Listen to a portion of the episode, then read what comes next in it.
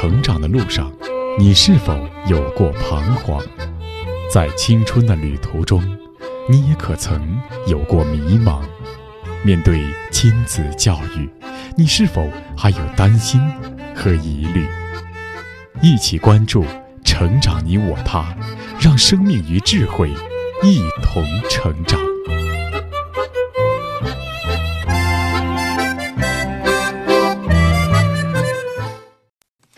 愿生命与智慧一同成长。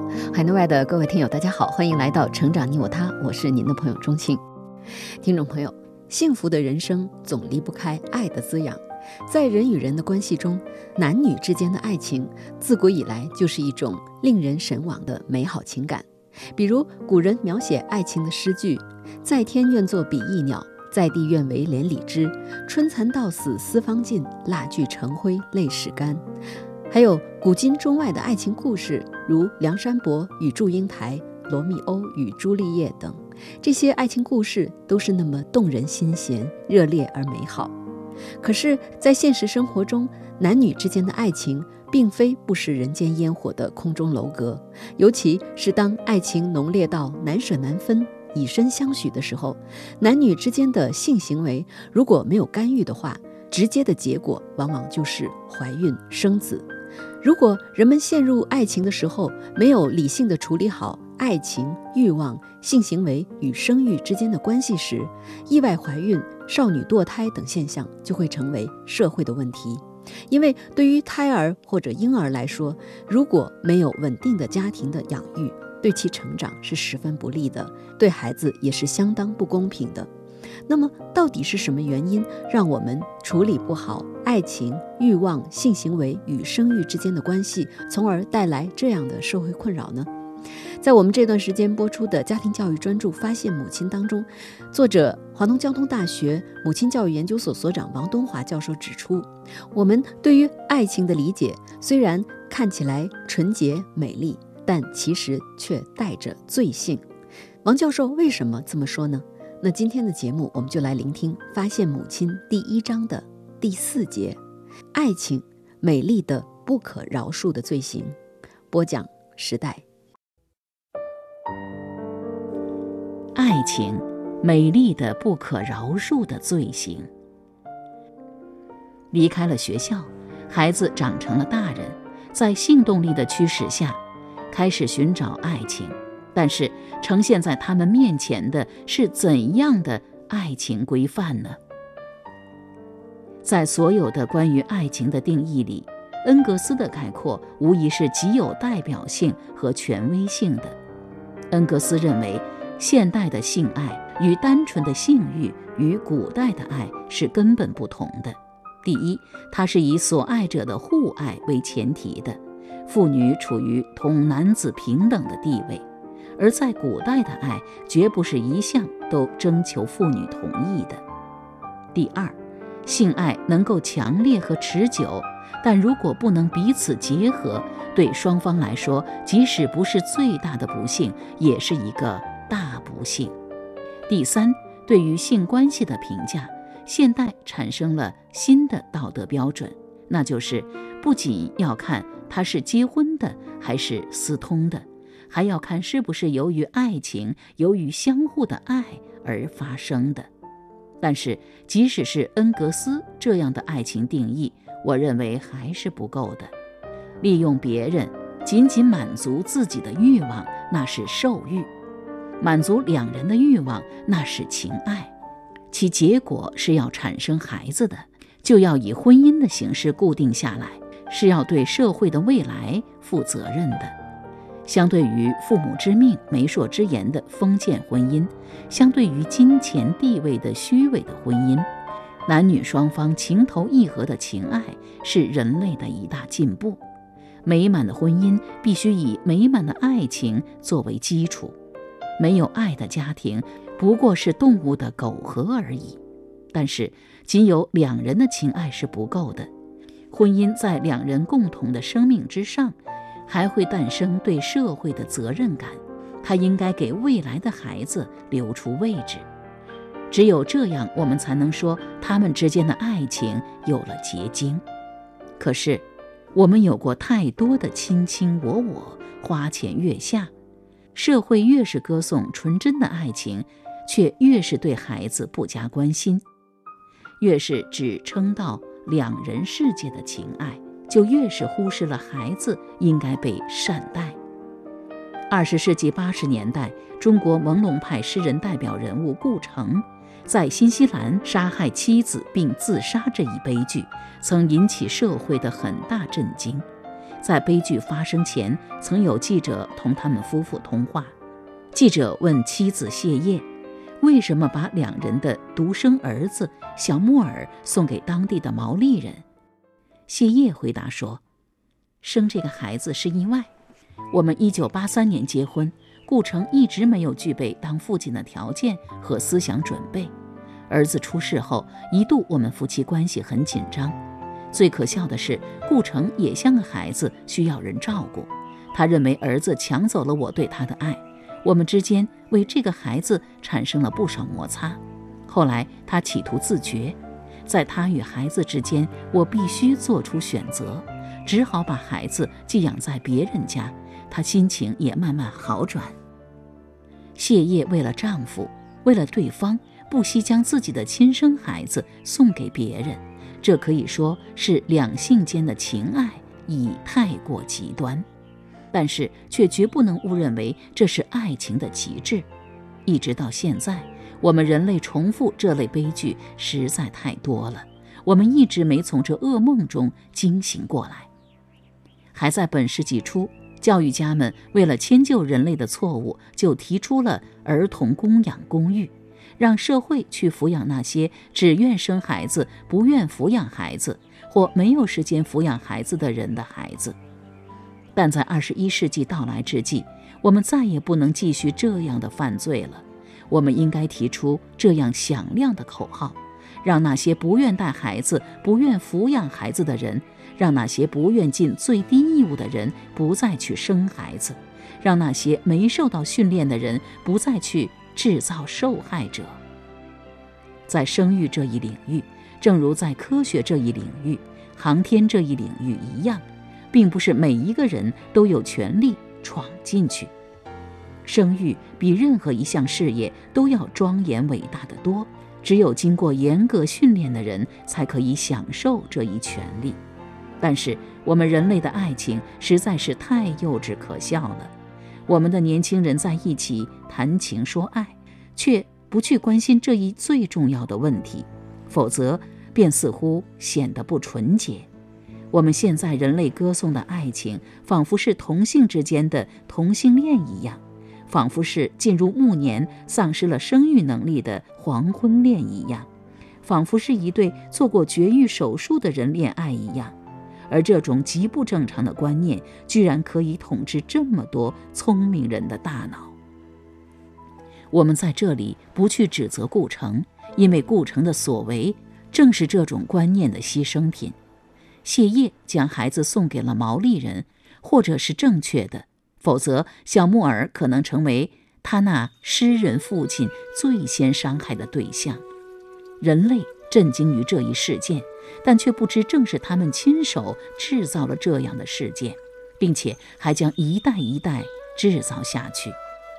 事实上，结婚不应该是所有程序检查合格，然后发出的允许火箭升空的最后许可、最后命令，而是接受点火后的新的腾飞、新的创造、新的考验。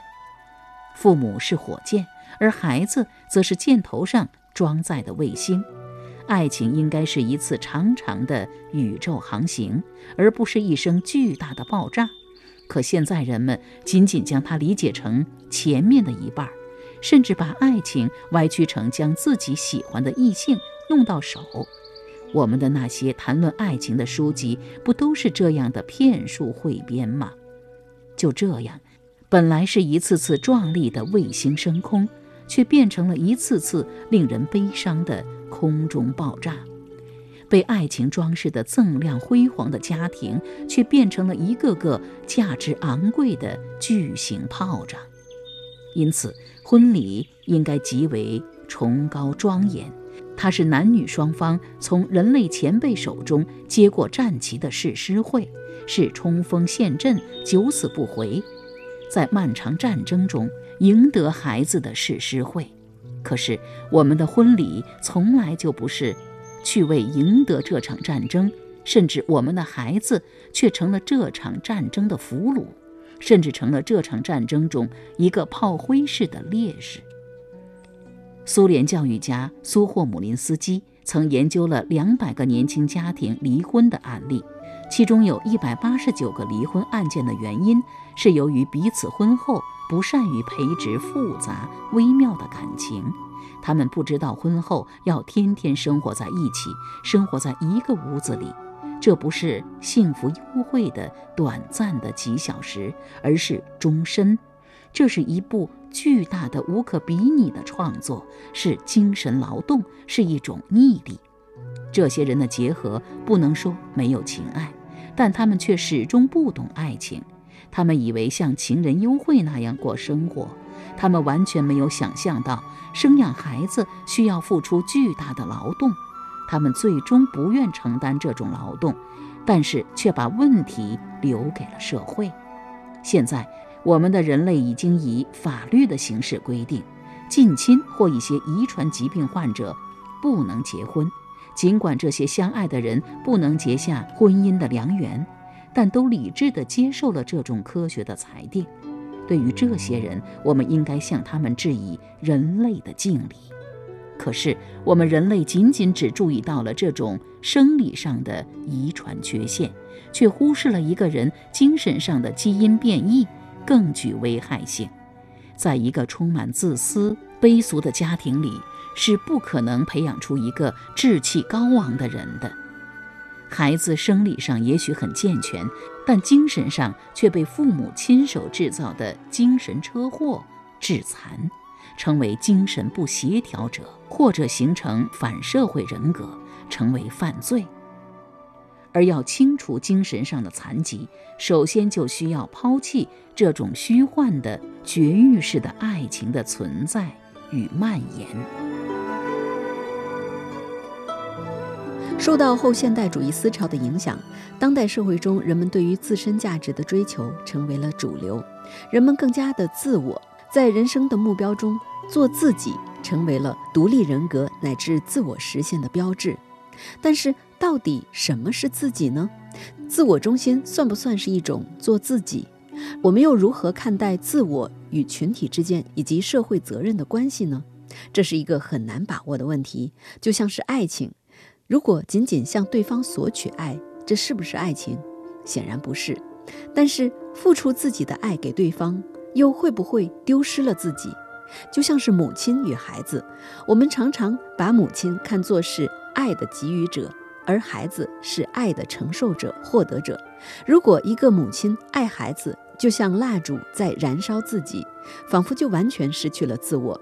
因此，现代社会中许多女性。才会对做母亲有一种恐惧，觉得爱孩子与母亲的自我实现、独立人格之间会产生对立和矛盾，所以我们的社会对于孩子的出生就有了一种矛盾纠结的心理。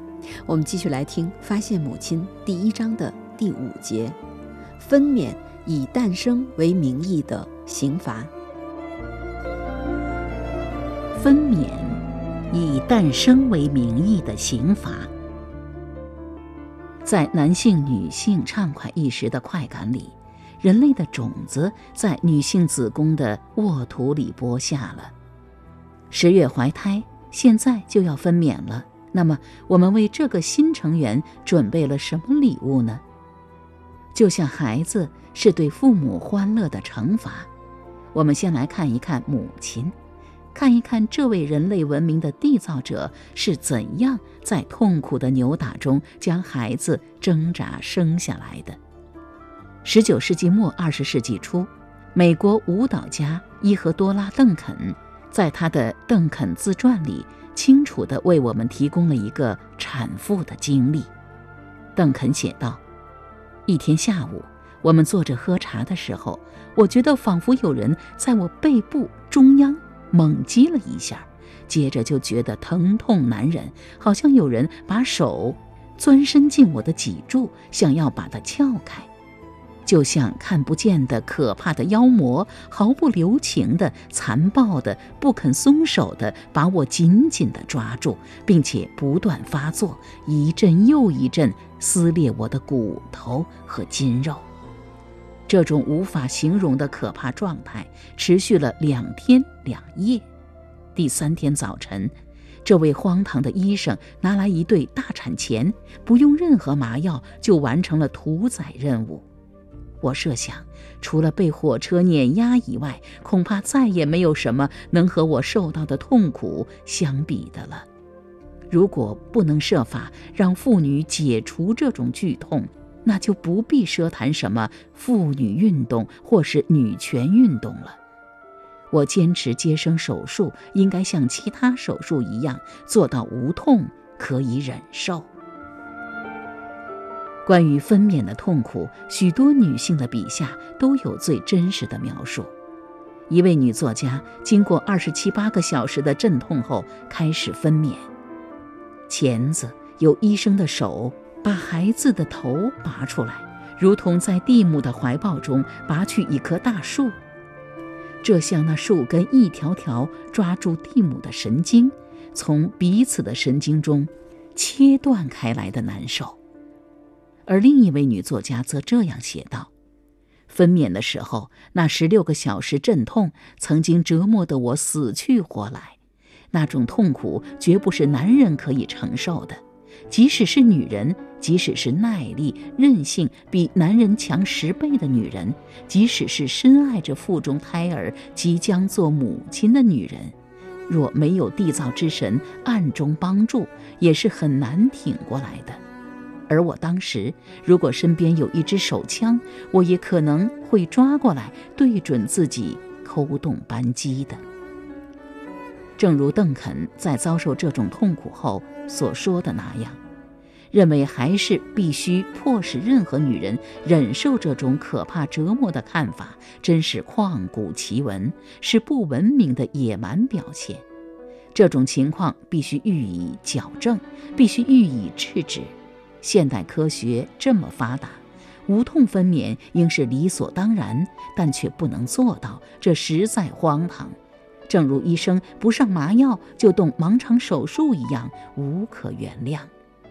其实，无痛分娩绝不应该是我们现在还在谈论的理想，它应该是人类早已实现了的现实。有些人可能会指责我的天真，但是我坚持认为这种折磨必须立即停止。这里我不得不以自己极有限的经验来做点说明。我的妻子生产时，岳母在一旁按传统的经验以按摩来止痛，但却无益于事。面对妻子越来越剧烈的阵痛，医生在回答我。哪有生孩子不痛的道理？后允许我采取自以为是的方法来止痛。我以呼吸法将妻子催眠，结果我的妻子是在几乎无痛的睡眠状态下很快完成分娩的。后来我翻看有关书籍，发现无痛分娩有很多种方法：呼吸法、催眠法、药物法、针灸法。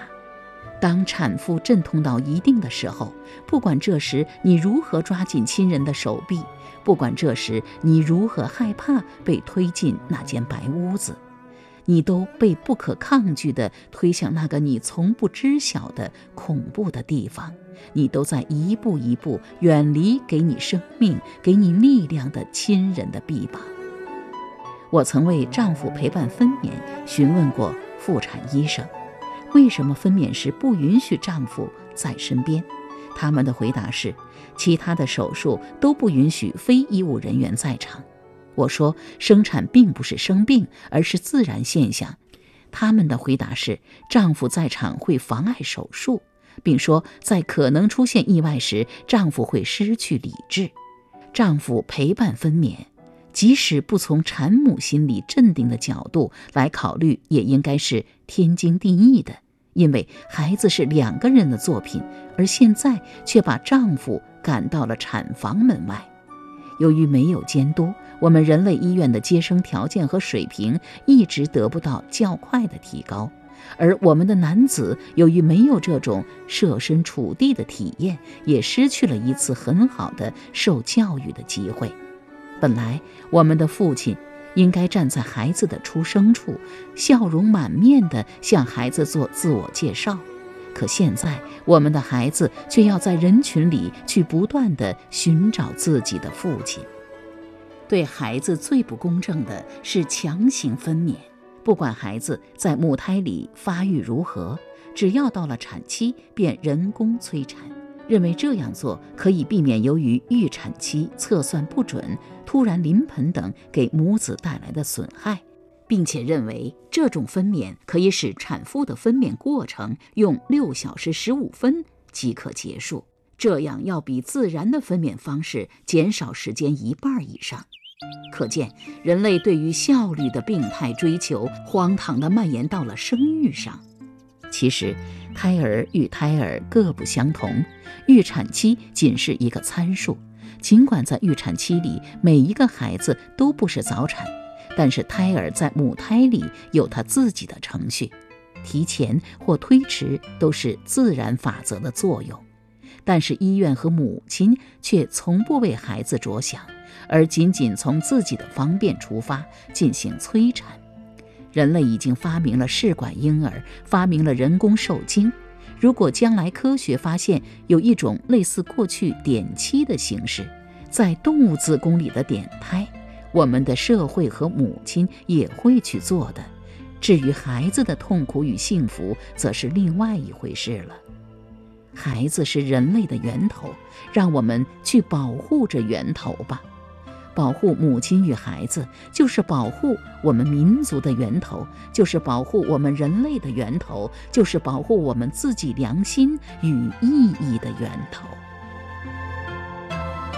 在整个地球面临生态危机、能源危机的时候，人类提出了可持续发展的概念。